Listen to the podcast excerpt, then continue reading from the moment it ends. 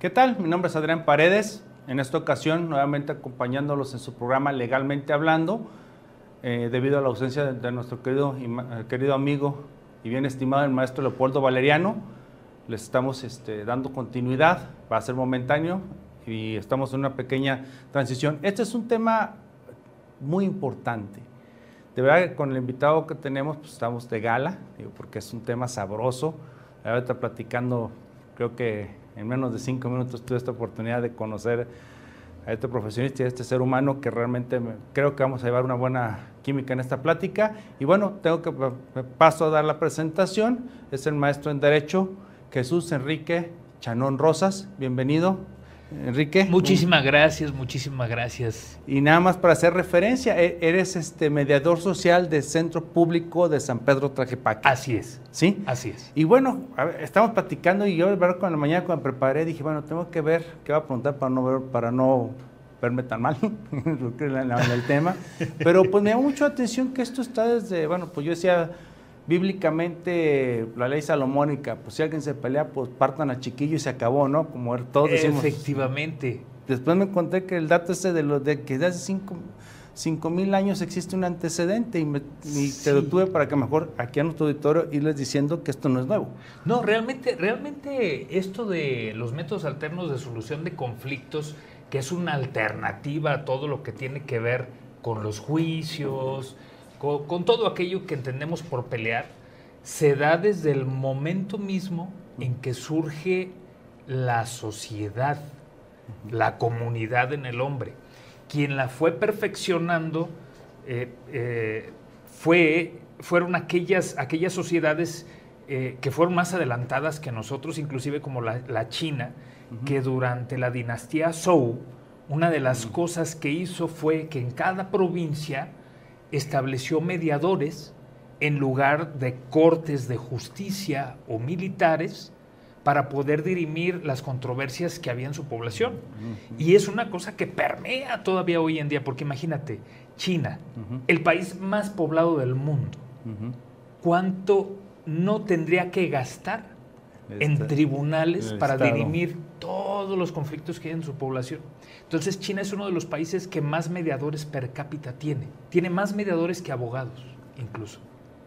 Bueno, desde ahí empezamos hablando bien, ¿no? Pues hay resolutores en lugar de conflictadores, por decirlo de alguna manera, gente de conflicto como los abogados, como nos distinguen, pues, a eso me refiero. Sí. Pero destaca ese comentario que estás haciendo, Enrique, en ese sentido. Pero ahora, hay un ejemplo que creo que es el más común, el de la naranjita.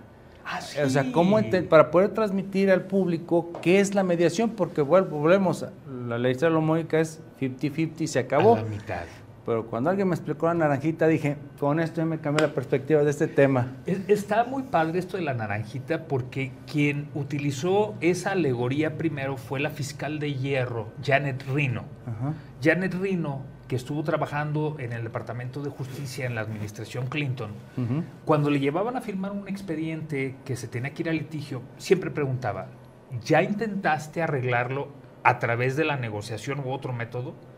Y si el abogado le contestaba que no lo regresaba y le decía, hasta que no lo intentes, no lo firmo. A ella la invitaron a dar la conferencia inicial en un Congreso Internacional de Mediación, creo que fue el primero que hubo de, esa magnitud en los Estados Unidos de América. Y ella fue la que nos dio, o la que expuso, mejor dicho, esa alegoría de la naranja.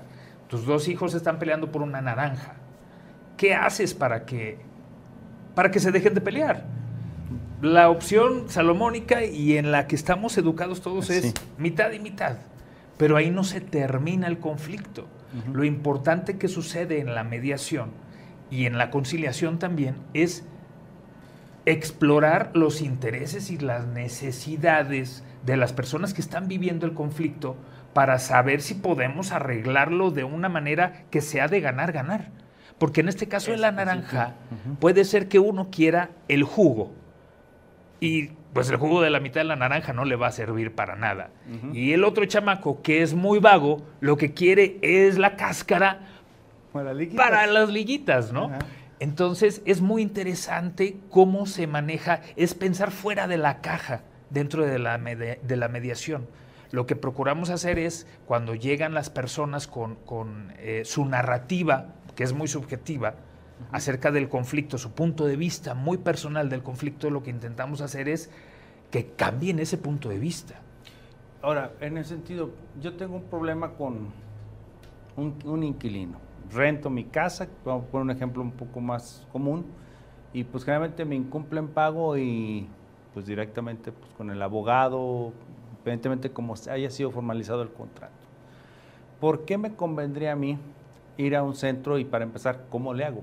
O sea, voy, me paro ahí, oigan, pues tengo una bronca, ¿qué es esto? ¿Cuál es esa formalidad? Y, después, ¿por qué es preferible antes de ir a un juzgado eso? Es excelente pregunta. Una de las mejores legislaciones que tenemos en, en México es la de Jalisco. ¿Por qué razón? Porque el convenio que logras a través del método alterno no se queda ahí, sino que una vez validado y sancionado por el Instituto de Justicia Alternativa se eleva a la categoría de sentencia ejecutoriada. Una sesión de mediación, en una sesión de mediación de no más de dos horas, arreglas un conflicto de arrendamiento. Y un juicio de arrendamiento en los juzgados te puede llevar de uno a cinco años más lo que vas a, pagar de abogado, más si te abandonan la finca toda destruida, etcétera, etcétera, etcétera. Y, todo eso significa dos cosas, que los, te lo haré las preguntas, prefiero que hagas economía estancada o gastos innecesarios. Pero ahora, yo como particular para seguir este tema, ¿cuánto me cuesta eso? ¿Tengo que ir con abogado? ¿Qué debo de llevarles? Yo como inquilino, o como cualquier contratante que le estén, o como parte de un contrato que le incumplen? ¿Qué debería de llevar? Debes de llevar tu contrato de arrendamiento, la escritura, sí, del, del, del, ¿La propiedad? de la propiedad, porque así lo requiere el reglamento, y basta con que, con que te presentes con nosotros. Hay centros privados que cobran honorarios y nosotros como centro público no cobramos. Ah, te presentas con nosotros, nosotros estamos ubicados en, Independencia número 10 en el centro de Tlaquepaque, a una cuadra de la presidencia. de ahí te puedes pasar al Pariana a, echarte una cervecita. Bueno, yo pensaba en las nieves de la vuelta. Bueno, ah, también la Michoacana que está cada contra esquina. Cada, quien le, No, hay momentos. Muy bien, Enrique, sí. Te presentas ahí con nosotros, llenas una solicitud con, con tus datos, los datos de la persona a la que vamos a invitar porque no citamos. Esto es amigable. Es distinto un citatorio a una invitación. Oh. Sí, entonces nosotros invitamos a la persona con quien tú tienes el conflicto y entonces eh, cuando ya están los dos juntos desarrollamos toda la mediación. Se lleva a cabo el convenio lo enviamos a validar al hija, se sanciona, se eleva a la categoría de sentencia ejecutoriada y en caso de que alguna de las partes incumpla, basta con que vayas al juzgado, le digas al juez fulanito incumplió y el juez le va a decir te doy cinco días para que me acredites que ya cumpliste o que en el plazo de cinco días cumplas y tan tan. Ahora, aquí sí, yo he visto que surgen muchos, y hay muchos amigos que, ah, pues soy mediador, ya, pues, ah, pues yo soy árbitro, sí, de fútbol saco mi pitito para ir mis tarjetas, ¿no?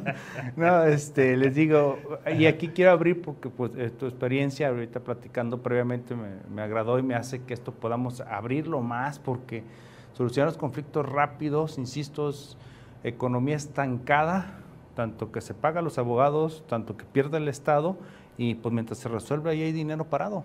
Claro. Entonces no sé cuánto, quiero sacar el dato duro, decir cuántos millones nos cuestan al país una, y no por hablar de que los jueces son malos, el Poder Judicial, eso no, es una carga excesiva. Definitivamente es. un tenemos un procesos muy complicados, muy lentos, otros muy duros. Aquellos que son flexibles, a veces son demasiado flexibles y se prestan malas cosas. Así es. Y la mediación la he visto como muy sana, muy sana, muy sana. Y ahora, esos medios alternos, bueno, si yo voy contigo, va a ser, va a ser gratis porque es del Estado y los particulares, tiene que haber algún un tabulador o nos puedes dar una idea de cuánto les saldría para que la gente acuda, porque de verdad los abogados, con todo respeto tuyo y, bueno, también de mi profesión y de mis amigos, que también lo somos, pues tenemos la fama de que buscamos siempre el pleito, Y yo creo que debemos de también que desde que el empresario o el particular sepa que no necesariamente tiene que ser abogado, que le pida a su abogado que lo oriente. Exacto. No le conviene, pues sí, a los fiscalistas no nos convinieron los acuerdos conclusivos, entre comillas, al contrario, se ha vuelto nuestra aliada, la Procuraduría de la Defensa de los Derechos del Contribuyente, para muchos fiscalistas que sabemos este, su función. Entonces yo siento de manera analógica que es lo mismo que tiene que pasar con los abogados, pero si no, empezamos con la población, en general con civiles y mercantiles, hablando de comerciantes, pues siempre van al pleito. Entonces, para pasar a los otros medios, quisiera cerrar ahorita la mediación, que me dijeras por qué conviene. ¿Por qué conviene la mediación? Primero, porque es muchísimo más rápido que un juicio.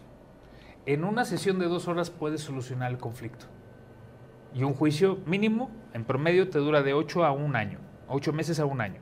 ¿Sí? E, eso por bajita la mano. Por lo regular dura más. Segundo, aún y cuando vayas a un centro privado, te va a salir muchísimo más barato. ¿Por qué razón? Porque no tienes que pagar las copias, no tienes que pagar los honorarios del abogado de forma excesiva, no tienes que pagar los gastos que se generan, eh, sino que únicamente vas a pagar por un servicio que se va a dar dentro del centro de mediación privado y que no es eh, lo mismo que pagarle a un abogado litigante. Tercero, te llevas una, todas esas herramientas que se te dan en mediación, que se llama deuteroaprendizaje. Y eso te lo llevas porque no se lo das a, tus usuarios en la mediación y luego se los quitas cuando se van, no, es imposible. Te lo llevas y lo vas aplicando a tu vida diaria.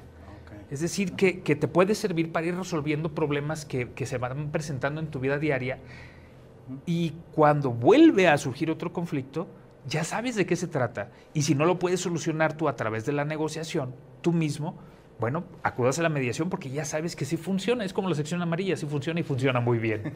sí, así es. Oye, y aquí en este se me, eh, la pregunta primordial, por si uno, particular, un mediador privado, ¿cuánto nos cuesta?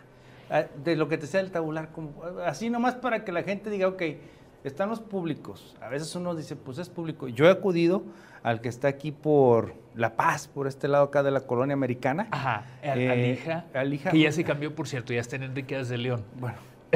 ah, sí, por donde estaba la, la Procuraduría de aquel entonces, aquí está tal. Muy bueno, o sea, la verdad yo me fui impresionado de lo que fue esa experiencia, porque era el pleito de unos grandes amigos con su esposa con sus hermanos nueve hermanos peleando dos metros, eh, un periodo de dos metros por dos metros en una superficie de tres hectáreas. O sea, que era la, casa de campo de ellos. O sea, se ah. querían descuartizar. No, bueno, pues tampoco, tampoco. Luego me ven mis amigos y si no es cierto, no exageramos. Pero iba a poder romper, iba, a haber un rompimiento familiar. Exacto. Los fui los y los dejé me fui, ya en la noche le hablé cómo les fue. Terminamos de maravilla, Adrián, nos pusiste en el mejor lugar, tres horas, pero eh, la, verdad, la familia estamos contentos, llegamos a acuerdos, feliz de la vida. ¿Cuánto se te...? Pues nada, esto es un servicio del Estado, yo nomás te orienté como amigo. Te hubiera cobrado, pues a lo mejor sí la orientación, pero por eso te preguntaba ¿qué, qué idea para poder pasar un corte. ¿Tienes una idea o lo dejamos para ahorita que Si quieres lo dejamos para ahorita que regresemos al corte. Entonces quiere decir que va a estar muy alta, esa, va a estar muy alta esa cuenta, Enrique. Bien, pues no se despegue. Seguimos con su programa Legalmente Hablando. Nomás denos un pequeño espacio para este pequeño corte. Conoce los beneficios de diagnosticar tus equipos electromecánicos. Evita paros no programados y daños mayores a motores, generadores y subestaciones análisis de vibraciones, termografía, alineación láser, estudio de aislamiento, etc. El mejor servicio y calidad en embobinados en media y alta tensión. Contamos con torno y balanceadoras industriales con capacidad hasta 30 toneladas. Temisa Soluciones Electromecánicas www.temisa.mx ¿Qué tal? ¿Tienes algún problema legal, alguna duda en donde tú puedas o tengas la necesidad de consultar con un abogado? En Valeriano y Asociados y tu servidor, Aldo Fabio Valeriano, te podemos brindar la asesoría integral para que tu problema jurídico sea totalmente resuelto. Contamos con la gama jurídica en materia de amparo, en donde te vamos a proteger de cualquier, de cualquier tipo de violación que alguna autoridad haya ocasionado en tu contra. También tenemos juicios hipotecarios, civiles, mercantiles. ¿Te quieres divorciar? Te divorciamos de forma inmediata. Logramos protección jurídica para tus bienes y para que tú no seas sujeto de cualquier tipo de represalia por tu pareja. Llámame en Valeriano y Asociados. Estamos ubicados en Avenida Cruz del Sur, 3178, Colonia Santa Dubiges. Las redes sociales están en nuestra página web www.valerianoyasociados.com.mx y mi teléfono para concertar las citas es el 33 31 24 17 18. Si tienes un problema legal, búscame. De forma personal yo te voy a atender. Gracias. En repetidas ocasiones me llegan oficios del banco y me llaman y me amenazan que me van a quitar mi casa y que están a punto de rematarme. ¿Qué puedo hacer ante esa situación? Perfecto. El banco si ah, eh, amedrenta a los, inquilinos o a las personas que tienen el crédito hipotecario, lo que se puede hacer primero, hacer una búsqueda en los juzgados para ver si realmente tenemos un procedimiento. No pueden desalojar a nadie si no tienen primero un juicio terminado en el cual la casa se haya rematado. Si detectamos un juicio pero todavía le falta eh, llegar al remate, todavía podemos diseñar alguna estrategia para poder defendernos y en su momento negociar con la hipotecaria. Nadie puede ser molestado eh, simplemente por eh, cobradores del banco o por algunas cartas que dejan en el domicilio. Lo ideal sería que fuera una resolución judicial con la cual se pudiera eh, desalojar a, las personas que estén en el domicilio. De lo contrario, podemos todavía tener alguna solución. Gracias. Por nada. Bien, de regreso a su programa Legalmente Hablando de, de Valeriano Abogados. Este es un tema muy importante que estamos hablando. Tenemos un, un invitado de gala que nos está explicando puntualmente lo que es la, mediación, pero de aquí vamos a empezar a abrir un poco más a esos medios alternos para solucionar conflictos.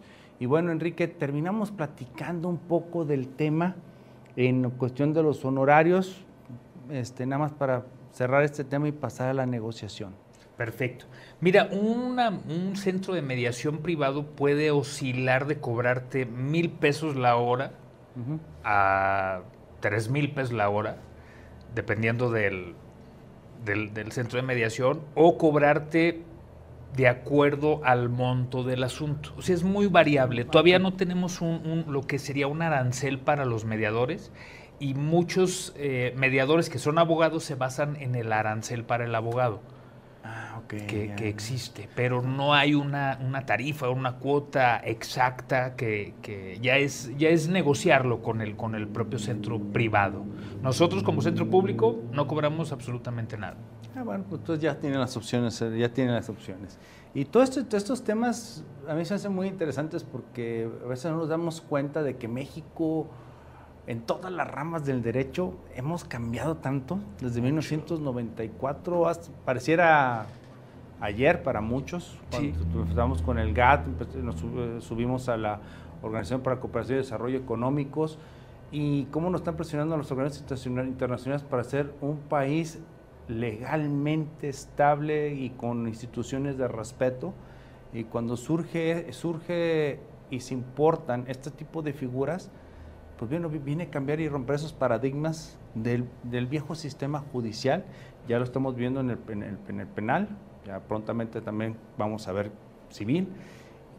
Y un tema más, que esto es la parte de la cultura del empresario o del particular, tiene que, ver, Enrique, y conocer para, para la hora de que le elaboran el contrato o los abogados empleen más este tipo de fórmulas preventivas, que eso es lo que se busca. Y pues yo escucho la negociación y yo digo, bueno, pues hasta de voladito. Aquí hay un conflicto, un voladito. Pero así yo lo entendería, pero Enrique, tú eres el técnico, por favor, platícanos. Ah, gracias. Mira, la negociación es algo que todos hacemos todos los días. Eh, la negociación consiste en arreglar nuestras diferencias, nuestros conflictos, sin la necesidad de la intervención de un tercero. Y todos negociamos todos los días, a todas horas del día. Negociamos con papá, con la esposa, con los hijos, con mamá, con el vecino, con el compañero de trabajo, etc. Pero cuando se nos atora esa capacidad de negociar, es cuando tenemos que acudir con un tercero, ya sea un mediador, un conciliador, un árbitro o un juez.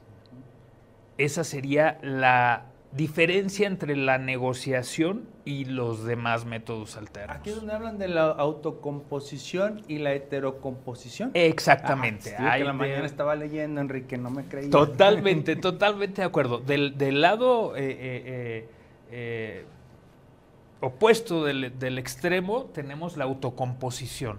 Y, el, y la autocomposición, el método autocompositivo de que yo mismo compongo por excelencia es la negociación.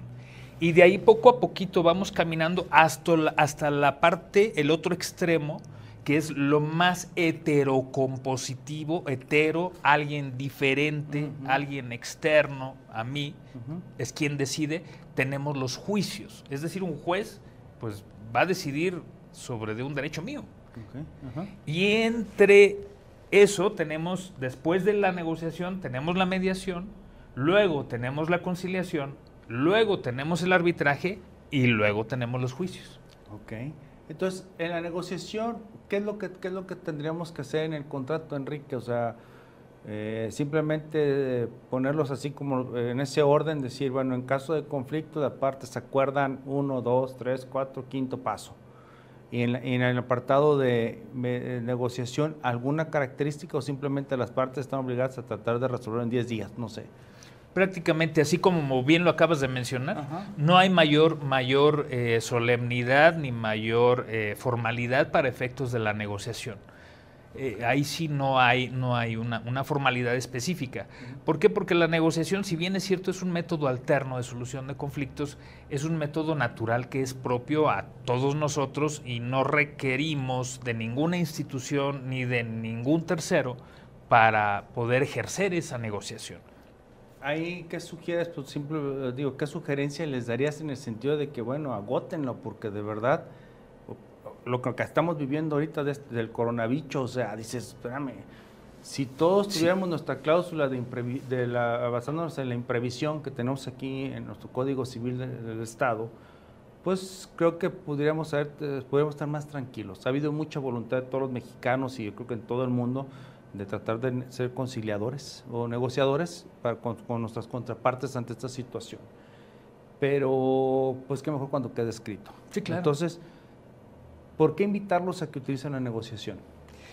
Bueno, primero porque se van a ahorrar muchísimo dinero y muchísimo tiempo en caso de una controversia. Entonces, si en la etapa de negociación, que sería la etapa en la que están construyendo su contrato, incluyen una cláusula, ya sea de mediación, de conciliación o, o de arbitraje, dependiendo de la naturaleza del contrato, bueno, pues ya llevan mucho que ganar. De hecho, la propia ley de justicia alternativa del Estado de Jalisco contempla una cláusula compromisoria, mm. que es eh, eh, esa cláusula precisamente que se inserta en los contratos para que previo a irte a los tribunales para hacer valer los derechos de ese contrato, tienes que agotar alguno de los métodos alternos de solución de controversias. Ok, es una manera de invitar a las partes, porque no es hay libertad de la, aplicación de la justicia, pero de invitarlas para que puedan agotarlo. Exactamente. Ahora, mencionabas otra etapa de, de, de, estos métodos alternos que para mí es, importante porque lo omití, este, que sería la conciliación. La conciliación. Aplica para todas las materias, porque yo nomás veo conciliación y, arbitraje, perdón, en la materia, laboral. En materia laboral, pero muy funcional, o sea, ahí la Procuraduría de la Defensa de los Trabajadores se llegan a muy buenas soluciones y ni desgaste para uno para ni para otro. Y aparte se quitan los malos sentimientos, estás con la presión.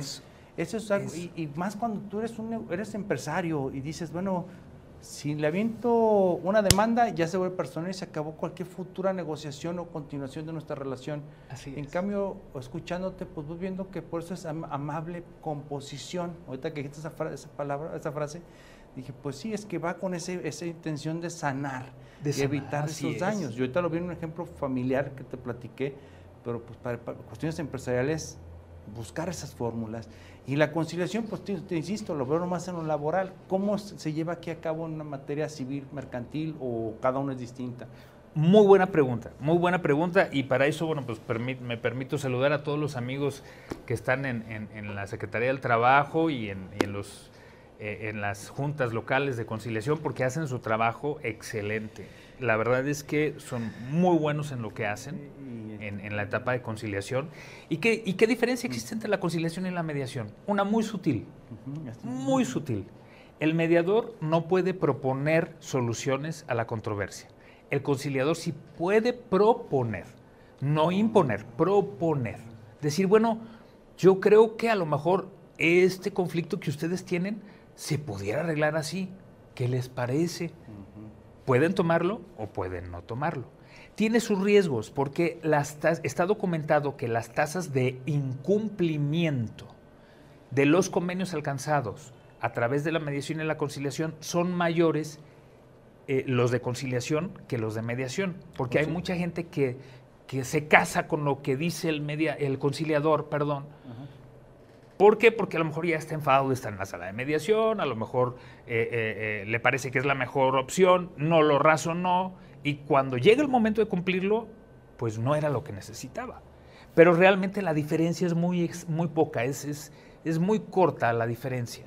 ¿sí? Entonces, ambos métodos eh, funcionan, funcionan bien y la única diferencia es esa. Mediador no puede proponer, conciliador puede proponer.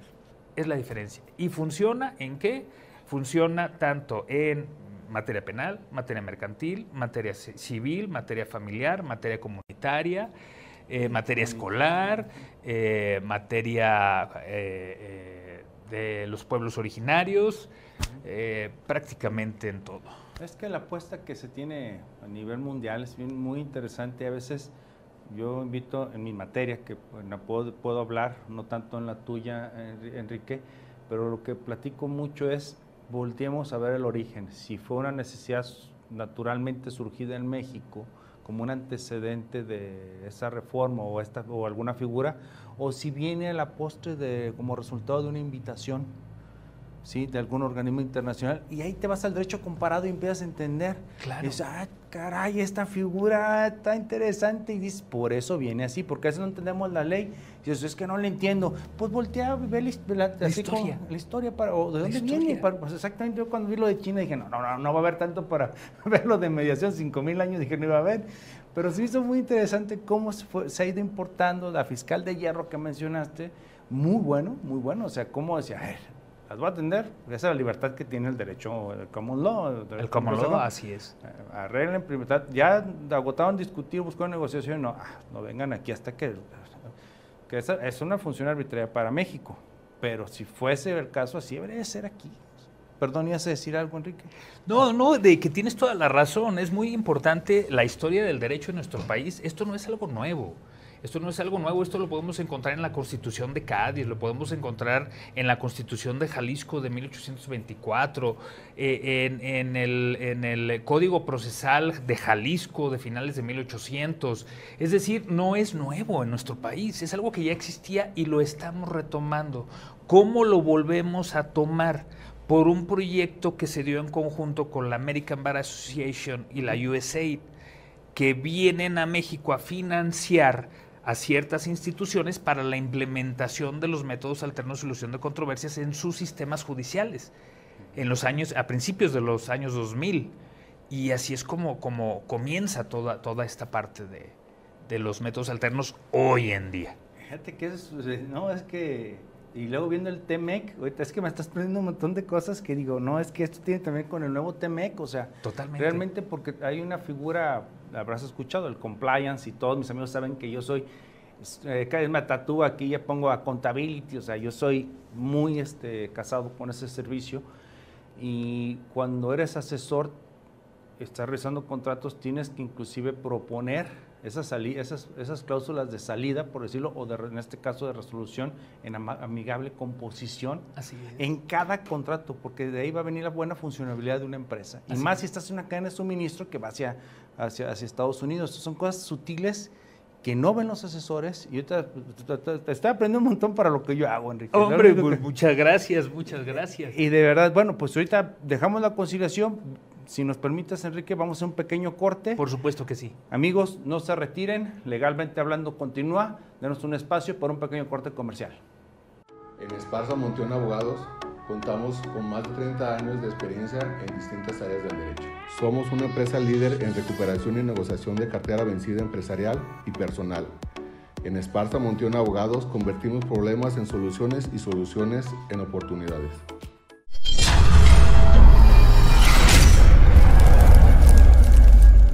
¿qué tal? Me acabo de despedir en mi trabajo. ¿Qué soluciones puedo tener? Sí, mira, primero informarte que como trabajador tienes derecho a que te paguen una indemnización de 90 del salario, tus vacaciones de acuerdo al tiempo que, y los años que tienes trabajado, tu prima vacacional que es el 25% de las vacaciones, tu aguinaldo proporcional de acuerdo al mes que te hayan despedido y tu antigüedad. Asimismo te pueden pagar los salarios caídos hasta por un año y el 2% capitalizable a 15 meses por todo el tiempo que dure el juicio laboral. Para esto tenemos primeramente que solicitar una cita ante la Junta de Conciliación y Trabajo para tener una cita amistosa en la Secretaría, perfecto de ver si podemos llegar a un acuerdo de acuerdo a las cantidades que te corresponden. Si no es así, tendremos que pasar a juicio y, tenemos que presentar tu demanda, en donde eh, te aseguro que sin duda alguna podemos ganar tu juicio. Perfecto, licenciado, muchas gracias. ¿Qué tal amigos? Soy del Centro de Mediación Valeriano y mi nombre es Rosa María Valeriano Sánchez. Mi profesión es la psicología y como mediador certificado por el Instituto de Justicia Alternativa, estamos autorizados para poder hacer las juntas de avenimientos necesarias antes de un divorcio. Así también la escucha de menores. Y por otra parte, también somos perito del Consejo de la Judicatura del Estado de Jalisco y podemos hacerte el peritaje que tú necesitas. Estamos a tus órdenes. Llámanos. Gante 164 Colonia Analco. El teléfono es 333 955 2157. ¿Qué tal de regreso a su programa Legalmente Hablando de Valeriano Abogados? En sustitución momentánea del maestro y nuestro querido amigo Leopoldo Valeriano. Y bien, pues te mandamos un saludo, Leopoldo, de verdad, mi hermano. Pronto nos queremos ver aquí de regreso. Y bien, continuando aquí con el tema, Enrique, de verdad, vamos encontrando y vamos conectando estos medios alternos, que incluso hasta el nombre le quieren cambiar a Lija porque quieren ser un poquito más, más, amplio. porque realmente es más amplio lo que hacen. Sí. ¿sí? Entonces, para no desviarnos a la parte política, porque todavía no sabemos qué va a pasar. Exacto. Tú puedes ser mejor que yo de eso. La verdad no, pero... Sí, o sea, pero vamos diciendo, vamos hablando del arbitraje, porque es un tema también que el arbitraje pues si bien es cierto, ya podemos hablar, sería de heterocomposición, como mencionabas. Así es. Pero creo que para muchos asuntos lo considero como algo muy bueno que en México todavía no nos hemos acostumbrado. Y primero vamos a hablar qué es el arbitraje, luego nos vamos al arbitraje comercial, que sería más sutil, irnos a la uncitral, traernos cuáles son sus postulados y terminar con una reflexión sobre lo local que, hacías ahorita en el, espacio de, antes de, de, iniciar este bloque. Excelente. ¿Qué te parece, Enrique? Excelente. Fíjate que el, arbitraje a mí me encanta, es una figura mixta. ¿Por qué? Porque si bien es cierto, es goza del principio de voluntariedad hasta cierto momento. Es decir, tú puedes construir tu cláusula arbitral, ¿sí? Con total libertad.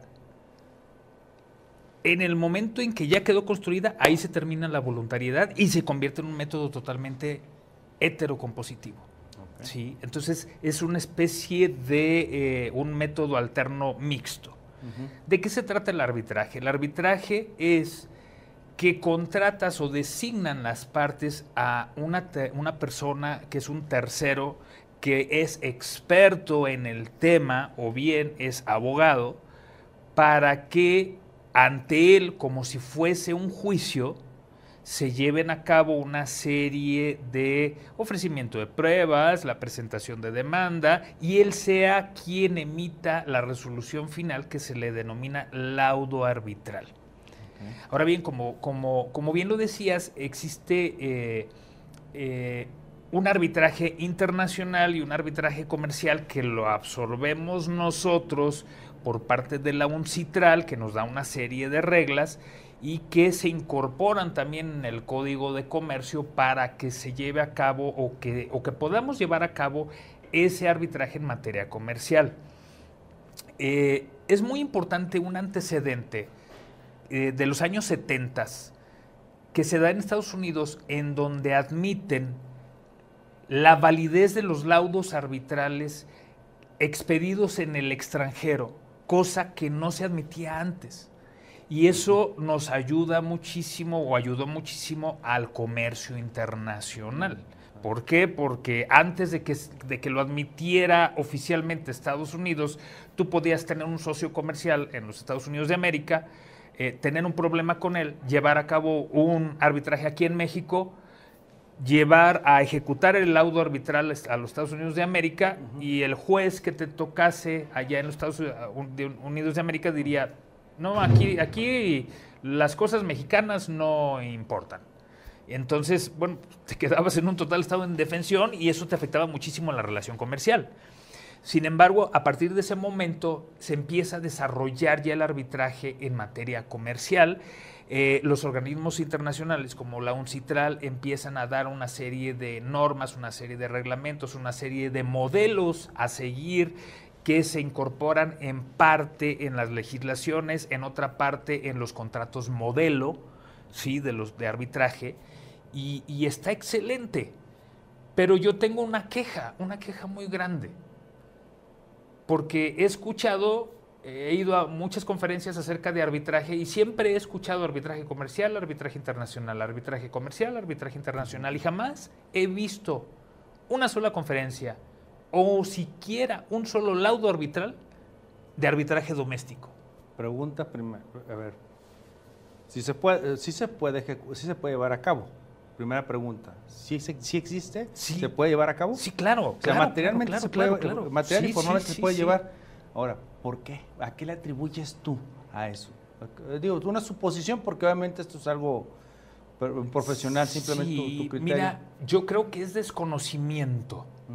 Tenemos el, arbitraje doméstico contemplado en, tanto en, el, bueno, prácticamente en todos los códigos civiles y de, procedimientos civiles de todos los estados de la República.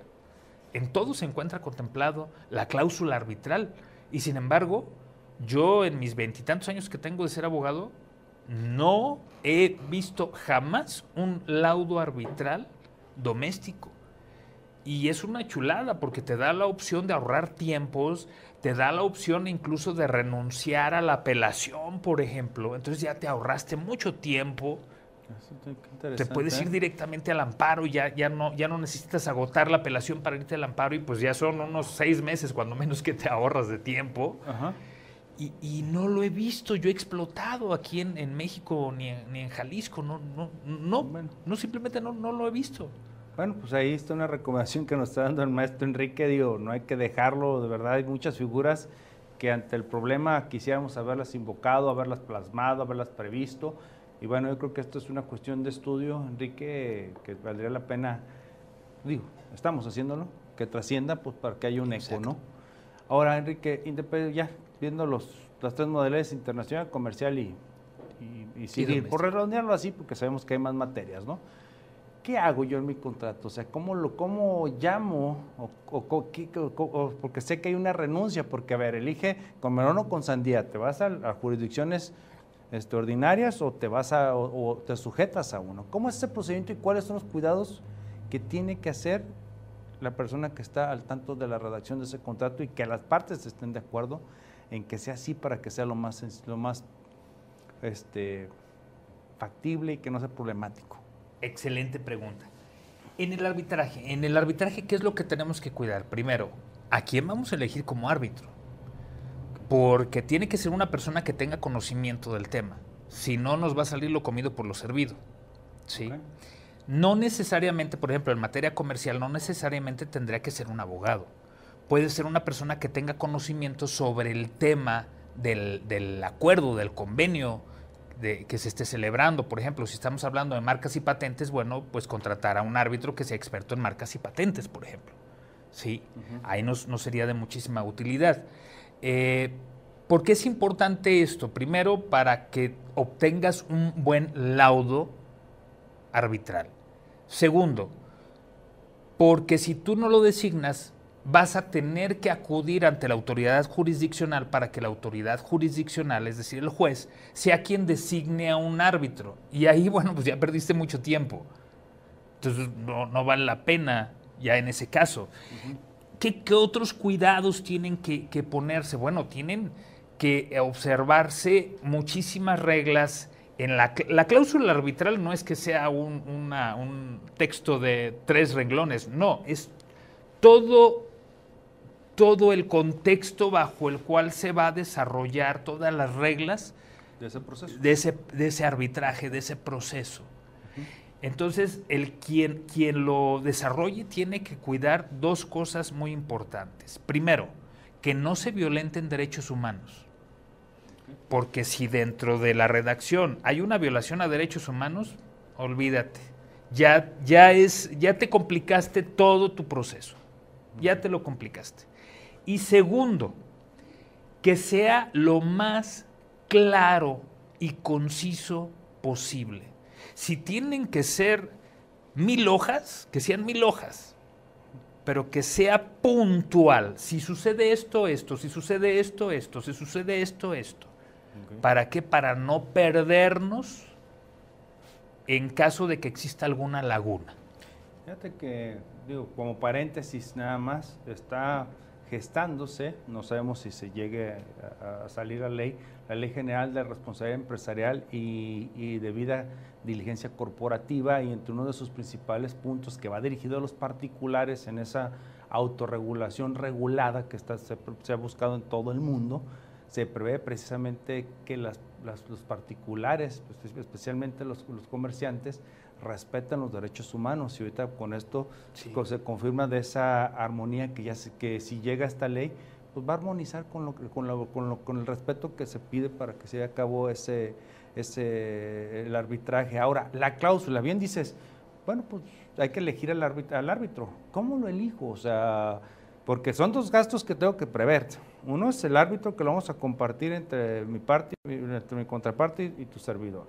Y otra, pues mi abogado, que porque hizo, y es abogado, ¿no? Porque no deja de ser, lo único que estamos haciendo es dejar lo que viene siendo la aplicación de la justicia en manos de un particular que está calificado. ¿Cómo sé? Por eso tu, puntual, tu puntual señalamiento, elígelo adecuadamente. ¿Cómo lo elijo? ¿Cómo lo elijo? Primero, tienes varios, varios, eh, eh, varios parámetros para poderlo elegir. Uno de ellos es elegirlo de entre las listas de los, de los árbitros que están autorizados como tales, eh, tanto por el Consejo de la Judicatura del Estado como el Consejo de la Judicatura Federal. Esa sería una forma de poderlo elegir. Otra forma es que te acercaras a la Cámara de Comercio de tu eh, entidad, de tu comunidad, de tu gremio y preguntar a quiénes tienen ellos registrados eh, eh, como árbitros que, tú puedas elegir uno o, varios, porque puede ser que alguno te quede mal. Entonces lo, lo más recomendable es que elijas cuando menos dos, por si uno te, queda mal, el otro entra a sustituirlo, ¿no? Es como la banca de reserva. si, se te lesiona el jugador, ya tienes al, otro, ¿no? Eso sería lo, ideal. Y, tercero, bueno, pues eh, eh, esa, esa fama pública que puede tener una persona que se ha desempeñado como árbitro y que, y que te lo pueden recomendar tu socio, tu conocido, tu amigo, ¿Por qué? Porque ya se ha ganado ese respeto, ya se ha ganado esa, esa, esa fama profesional como árbitro. Sí, sé que, que goce una, una buena reputación. Exacto. En pocas palabras. Eso es importante. Ahorita, digo, ya, ya nos están presionando aquí los muchachos, yo no sé, nomás nos traen, ta, ta, ta, que un minuto. y vamos a pasar otro, otro corte porque no quisiera hacerte otra pregunta porque esa cláusula para mí es tan sencilla y tan compleja sí, claro. como tú lo decías hacer. Muy bien. ¿Sí? Pues bueno, no se despeguen. Seguimos en Legalmente Hablando de Valeriano Abogados. Hola, soy el licenciado Francisco Valeriano y soy el director general del Centro de Rehabilitación de Adicciones Dios por Siempre Deluxe. Ven, conoce nuestro tratamiento. Dura seis meses, pero es efectivo. Tenemos una estadística de recuperación conoces algún enfermo, conoces algún familiar o conoces alguna persona o tú tienes el problema de la adicción de consumo de alcohol y drogas, nosotros te podemos apoyar. Solo llámanos. Tenemos el teléfono 3336 51 75 22 o el celular de emergencias 33 37 20 69 29. Están los padrinos Saúl y Fabián o la madrina directora Antonia. Ella también te puede dar la información y te puede explicar ¿Cómo es el tratamiento que nosotros manejamos? La inscripción son 2.500 pesos, 1.000 pesos de cuota de recuperación y el tratamiento, como te explico, son seis meses. Tenemos psicólogo, psiquiatra, médico un enfermero las 24 horas para la desintoxicación y tenemos un consejero certificado, que es tu servidor, y podemos ayudarte. Claro que podemos salir de las drogas juntos. Si yo pude, también tú podrás. Hasta luego. Bien, en el Centro de Estudios del Derecho de la Empresa, sede, los invitamos este día 23 de octubre a nuestro curso de elaboración de contratos. El día 5 de noviembre, no se esperen más, tenemos gestión de nóminas. El día 6 hablaremos de un tema muy especial que es procesal fiscal. Y finalmente, el 12 arrancamos con un curso que le denominamos Avances de la Reforma Fiscal, que hablaremos en ese momento de ese día cómo va la reforma, para que finalmente, incluido en tu precio, al día siguiente de la que se publique la reforma fiscal, la puedas escuchar de los expertos. Te esperamos en el Centro de Estudio de Derecho de la Empresa. Gracias. El pasado martes 13 de octubre se llevó a cabo la celebración de colaboración, suscrito por el Consejo de la Judicatura del Estado y la Secretaría de Innovación, Ciencia y Tecnología, en la que se dio a conocer que el Consejo aperturará dos maestrías dirigidas al personal del Poder Judicial del Estado, las cuales serán impartidas de forma gratuita y con el objeto de seguir preparando a los servidores públicos de este poder. Sin lugar a dudas, un éxito y un gran logro de la consejera presidente de la Comisión de la Carrera Judicial, Adscripción y Evaluación, la maestra Claudia Esperanza Rivera Maitorena. Felicidades por este gran logro y aporte. Bien, de regreso a su programa Legalmente Hablando de Valeriano Abogados, nuevamente saludando al maestro Leopoldo Valeriano y bien continuando con nuestro invitado con este tema de los medios alternos que, bueno, ya los hemos avanzado. Vamos simplemente a continuar con el, este último que es, porque el tiempo nos come, Enrique, nos come el tiempo. Eh, arbitraje, estábamos viendo, pues ya nos dices, ya nos estás explicando dónde poderlo localizar, que hay que fijarse, porque efectivamente esa reputación que le precede o se divulgue es muy importante, sobre todo la capacidad técnica, porque como bien dices, ve a la cámara que te corresponda. Pues obviamente los árbitros que están ahí están relacionados con el giro de quienes lo integran, entonces va, o si es la cámara de aluminio, pues esa persona sabe de los calibres de los aluminios, de los aranceles, cualquier cosa que pueda surgir. Y bien, ahora, ¿cuál es el número ideal? Porque pues ahí te dice que de uno, de dos, de tres, pero pues, se recomienda este, impares, pero para ti, ¿cómo puedes definir si metes uno, tres, cinco, siete? ¿Cómo lo puedes definir? Primero, yo tomaría dos, dos eh, eh, eh, formas de poder decidir. ¿sí? Una, la complejidad del asunto. Si el asunto es muy complejo, pues sí que fuera un panel de tres. ¿Para qué? Para que pudieran entre ellos intercambiar opiniones, ¿sí? Y eh, llegar a una mejor resolución. Si no es eh, muy complejo el asunto, pues que fuera de uno. Porque en realidad es es dinero, efectivamente. Ese es el, segundo, el segundo criterio para escoger. Si no hay mucho dinero, pues eh, aunque quisieras tres, pues... Y hay que ver también la cuantía, ¿no? Porque están los árbitros ABC, ¿no?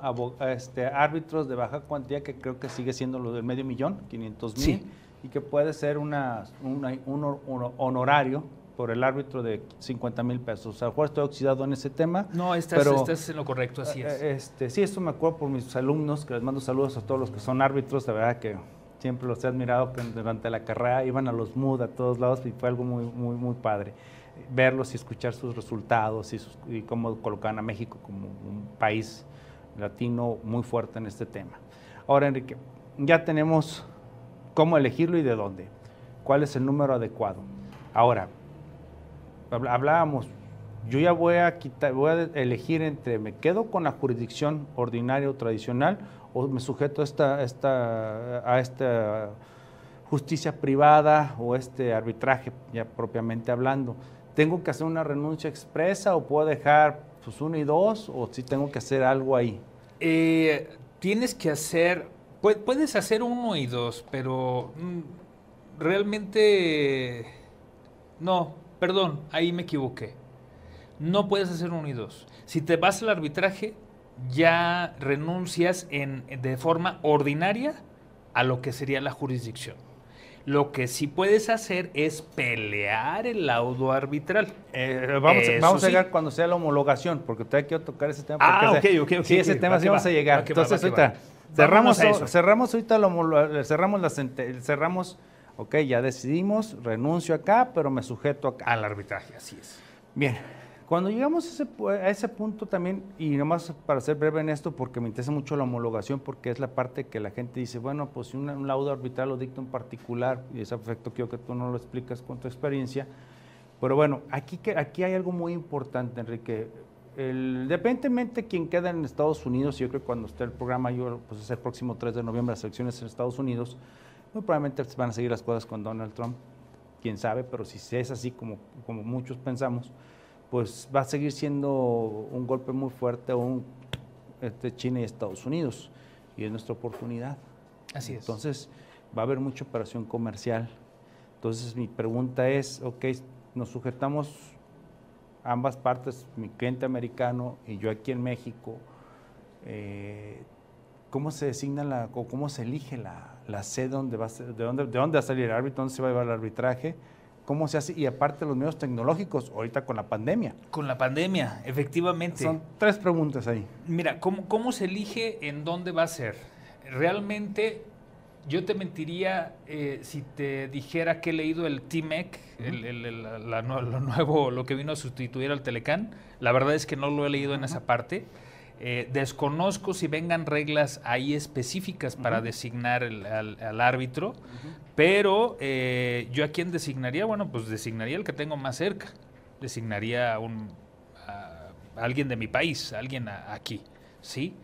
Eh, ¿Por qué razón? Bueno, porque me va a ahorrar tiempo, dinero y esfuerzo, ¿sí? Eh, más sin embargo, dudo mucho que el TIMEC venga en esos términos. Eh, creo que el TIMEC te viene manejando que debe de ser cuando menos uno y uno o dos y dos para que exista esa reciprocidad, ¿sí? Bueno, más bien se tendría que ser número impar, serían tres y tres. O y si no, también por decirlo, pues bueno, se elige Estados Unidos. Ok. Que Acabo ya con la, como estamos aprendiendo hoy, esto es lo que nos ha enseñado el COVID. Ha enseñado. Con la virtualidad. Exactamente, pues te puedes elegir los medios electrónicos. Fue algo que estaba leyendo y, oye, qué, qué padre está esta onda. O sea, por eso incluso hay jueces y magistrados de diferentes partes de la República que dicen, en este momento podemos este, trabajar, si nos lo permiten, de manera tecnológica, ya con la tecnología en avanzada. Pues, claro, o sea, creo que esa parte ya antes de los traslados y todo, pues ya ahora ya pasa a segundo plano, ¿no? Totalmente. Pero bueno, a ver, aquí el tema, Enrique, porque aquí yo voy viendo la cara de los muchachos y ya están diciendo, ya, ya, ya córtale. Pero el tema es, para cerrar con este tema, ok, ya el árbitro define el laudo, va para B, es el que le concede y esto es lo que se tiene que, le tienes que pagar tú A. ¿Qué pasa? Dicta el laudo y ¿qué hago? Yo ya tengo mi, bueno, ya tiene su laudo A. Ya ¿Qué tiene hace? su laudo A. Ah, Ajá. Si A no cumple voluntariamente, acude al país en donde tiene que ejecutarse. Vamos a suponer en este caso que el arbitraje se llevó en Estados Unidos, allá se dictó por un árbitro estadounidense y tiene que ejecutarse aquí en México. Tiene que presentarse con un juez de la materia del, del arbitraje, ¿sí? Vamos a suponer que es un arbitraje comercial, bueno, pues con un juez mercantil, y tiene que hacer una homologación. ¿Qué es esto de homologación? No es otra cosa más que validar, darle validez a aquello que el árbitro en Estados Unidos dictó. ¿Para qué efectos? Para efectos de que pueda ser ejecutable en territorio nacional. Es el reconocimiento que le hace un juez a ese documento que viene de un árbitro extranjero y que ya una vez eh, hecho este reconocimiento u homologación, entonces sí ya se puede ejecutar. Ok, y ahí, por decirlo, yo como afectado, pues, suponiendo que fuera B, no pudiera aquí en México irme contra e- es- esa homologación y si se puede, sobre qué, hasta qué punto podría, de fondo, ya nada, me imagino. ¿Tendría fue más que nada formal o Sí. qué sería? Sería de forma, sería de forma, tendrías ahí dos, dos posibilidades. Una, en cuanto a alguna violación formal, procesal, que nosotros le decimos, que, que hubiera algo que se hizo mal durante el procedimiento de arbitraje, Sí, y decir, hombre, eso estuvo mal, no debiste haberlo homologado. ¿Por qué? Porque habíamos quedado en, el, en la cláusula arbitral que se iba a llevar así y se llevó así. Entonces no está bien. Esa es una de las, ese es uno de los motivos por el cual tú pudieses atacar esa resolución. La segunda, por violación a derechos humanos. También. Muy buena esa, sí. Por violación a derechos humanos, porque aún y cuando se hubiese dictado en el extranjero, aún y cuando ese derecho humano no estuviese reconocido en aquel país, aquí se debe de hacer cumplir. Artículo primero. Y como dice el artículo primero, efectivamente, en su párrafo segundo, todas las autoridades en el ámbito de su competencia tienen la obligación de respetar y hacer que se respeten los derechos humanos eh, reconocidos en la Constitución y en los tratados internacionales en los que México sea parte. Punto. Acabó. Pues Enrique, por verdad esto se me hace, de verdad que venía con el tema, soy honesto, de mediación, escuchando previamente tu capacidad, tu preparación, pues fuimos desarrollándolo de una manera muy, muy amplio a, a esos medios alternos, porque esta parte es muy importante para que el empresario y el ciudadano en común, con todo respeto, este, abogue por esos medios alternos, porque a veces rato estamos, es que el juez está tardando, es que el abogado me pidió lana, es que esto, bueno, pues hay una solución para que no suceda eso. Va a costar, sí va a tener su costo.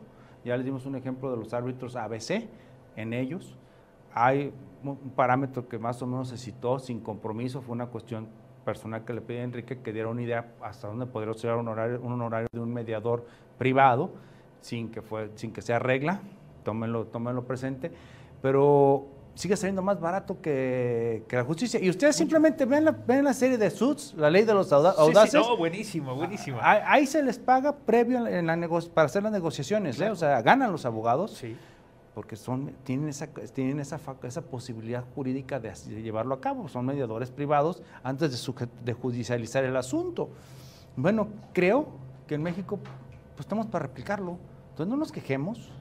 Hay que sentirnos un este este un abogado profesional a que le va a buscar una solución al cliente y no, al, no al bolsillo de uno. Exacto. ¿Sí? Y bueno, para ir ya cerrando, Enrique, quisiera escuchar tus recomendaciones, invitaciones al público que nos está escuchando. Bueno, como principal recomendación es que hagan uso, intenten resolver sus conflictos a través de la mediación o la conciliación antes de contratar un abogado e irse a los, a los, eh, eh, a, los tribunales, acudan con un mediador. Creo que, aquí con, eh, en, Valeriano Abogados ya tienen centro de mediación. Entonces, acudan a su centro de mediación. Y si, y si no pueden pagar, bueno, acudan a un centro público de mediación y verán la gran diferencia en tiempo y en dinero que existe entre hacer uso de los métodos alternos que hacer uso de los métodos jurisdiccionales. Te vas a ahorrar tiempo, dinero y esfuerzo. Nosotros, en lo particular, eh, me gustaría extender un, saludo por parte de la presidenta municipal de San Pedro Tlaquepaque, María Elena Limón, y el director del Centro de Mediación, el Centro Público de Mediación en el cual yo, me, yo practico, que es eh, el, el maestro Felipe Torres Guerra. Eh, nos ponemos a sus órdenes en Independencia número 10, en el centro de Tlaquepaque, a una cuadrita de la presidencia municipal. Eh, el teléfono es el 38, porque es que nunca me hablo, 38 38 67 10. 38 38 67 10 pueden pedir informes y estamos a, sus órdenes, estamos para servirles y muchísimas gracias por, por la invitación al programa. Pues mira, la invitación la hizo el maestro Leopoldo, por para, para, mí también fue muy grato esta, este momento. Digo, se, se graban eh, las personas con, buen sentimiento, las, personas preparadas, pues, hay que rodearse de la gente que sabe. Y verdad, Enrique, disfruté mucho esta, esta plática porque más que entrevista fue eso. Muchas gracias, mi hermano. Muchísimas gracias. Aunque ahorita todos van a decir, la sana ah, distancia. pero ahorita, mira, ahí tenemos nuestro gel. Ahí está el gel, por eso no pasa nada, ¿eh? pues bueno, con esto cerramos. Enrique, si me permite cerrar el... Claro que sí, por favor. Bien, bueno, con esto terminamos. Legalmente hablando de Valeriano Abogados. Los esperamos en el siguiente programa. Nos vemos en la próxima. Chao.